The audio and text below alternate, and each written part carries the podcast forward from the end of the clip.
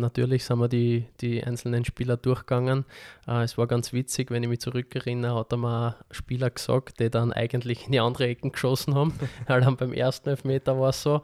Willkommen beim GAK Adventkalender Podcast. 24 Tage, 24 rote, 24 Spiele aus unserer Reise durch das Unterhaus. Spiel 5 Herzlich willkommen zur nächsten Ausgabe unserer Podcast-Reihe. An meiner Seite heute der frisch zurückgetretene GRK-Tormann Patrick Heider. Servus, Heitzi. Hallo Fabio, danke für die Einladung. Sehr gerne, danke fürs Zeitnehmen. Wir besprechen eine Partie, wo du ein Held warst. Hat es einige gegeben, aber diesmal ganz speziell der Elfmeter-Killer Patrick Heider. Es war die Partie GRK gegen Vorwärts Steyr. Es war die zweite Runde im ÖFB Cup. Was waren deine Erinnerungen an diesen Tag? Ja, extrem langer Tag, weil man hat ganz normal zum Arbeiten begonnen. Es war dann das erste Spiel um 20.45 Uhr, was ich, ich mich erinnern kann. Äh, es war ein extrem langer Tag und ja, natürlich am Ende des Tages waren die zwei goldenen Elfmeter sicher ein Highlight von mir.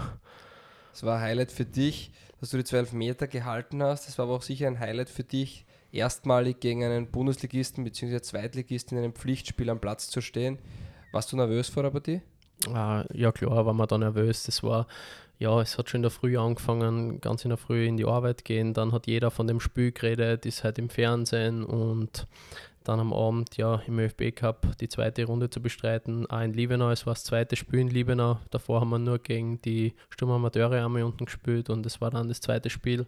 Ja, es war einfach ein komisches Gefühl auch irgendwie, weil in Liebenau doch ein riesiges Stadion. Es waren dann die Zuschauer, die normal immer bei unseren Spielen waren, die waren immer extrem viel, weil wir haben eine Bombenstimmung da in Mainzviertel gehabt. Und aber am Ende des Tages war es ein überragender Abend mit einem Spiel, das 0 zu 0 ausgegangen ist. Ich habe relativ viel dazu beitragen können, auch schon im Spiel. Und nachher das Elfmeterschießen war natürlich überragend für mich.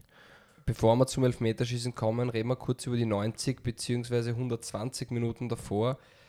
Es war eine Partie, wo mh, hm, gerade von unserer Seite relativ wenig an diesem Tag gegangen ist. Man hat da auch den Klassenunterschied sehr oft gemerkt im Spiel.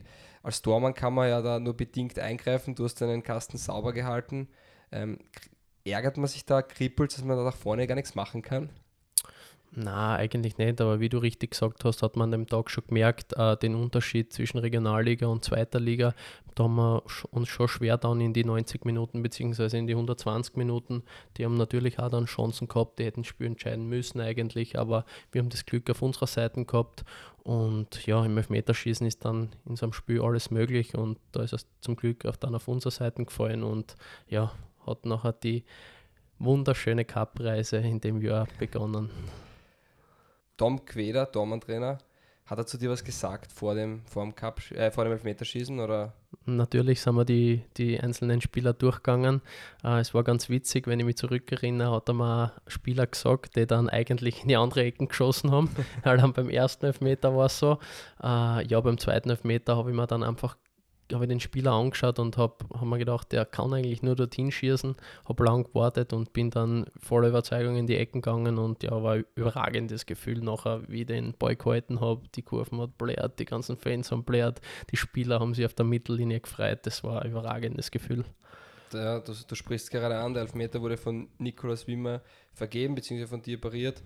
Dann haben wir wieder darauf gleich wieder einen Elfmeter verschossen, dann war es wieder bei Null. Ähm, hast du gedacht, na, beginnt das ganze Spiel von vorne, halte ich ihn halt noch einmal. Ähm, wie war es diesmal?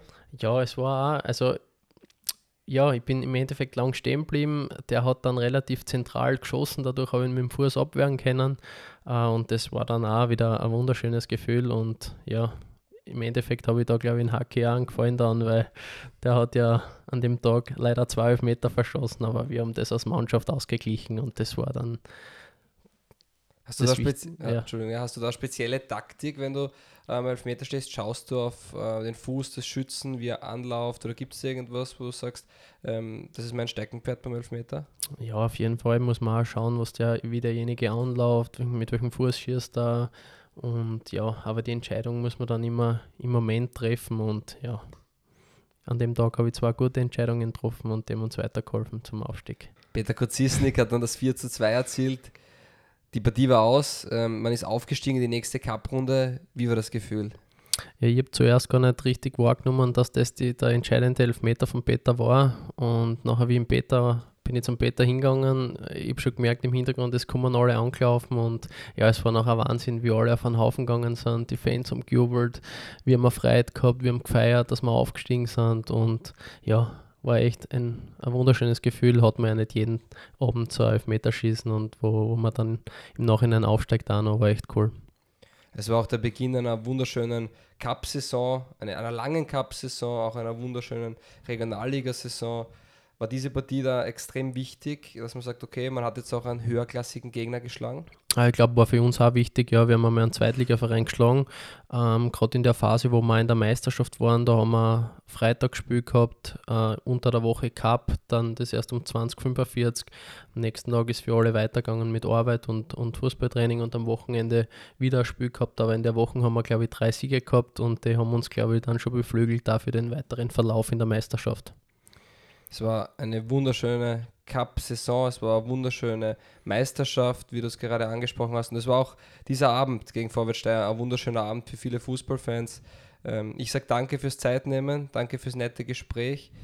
Immer schön mit dir zu plaudern. Hast du vielleicht noch abschließend ein paar Worte an die GK-Fans? Ja, klar. Also ich möchte mich nochmal auf dem Wege äh, für wunderschöne vier Jahre bedanken, was ich alles erleben habe dürfen. Äh, waren wunderschöne Momente dabei, vier Meistertitel, Cup-Halbfinale und schlussendlich auch der Einsatz in der zweiten Liga, den ihr mir ermöglicht habt. Ähm, in dem Sinne wünsche ich euch natürlich jetzt eine, eine ganz schöne Weihnachtszeit. Verbringt es mit euren Familien, genießt die Zeit. Ähm, und im Frühjahr 2020 werden wir dann wieder gemeinsam den GRK noch vortreiben und schauen, dass wir wieder die Erfolge haben, die wir am Anfang auch in der zweiten Liga gehabt haben. Gebt allen die Zeit, gebt allen das Vertrauen, das ist ganz wichtig, dass wieder Erfolg einkehrt und der kommt dann von allein wieder zurück. Und in dem Sinne, alles Gute, eure Nummer 44. Danke, Patrick. Sehr schöne Worte zum Abschluss. Ähm, auch wir wünschen dir eine erholsame und eine schöne Weihnachtszeit. Und ja, dann freuen wir uns, dich im Jahr 2020 im Stadion wieder begrüßen zu dürfen. Danke, Danke. werde auf jeden Fall dabei sein. Wie habt ihr dieses Spiel erlebt? Verratet es uns gerne auf Facebook, Instagram, Snapchat oder TikTok. Wir sind der GRK 1902 und dank euch, der Grazer Stadtclub.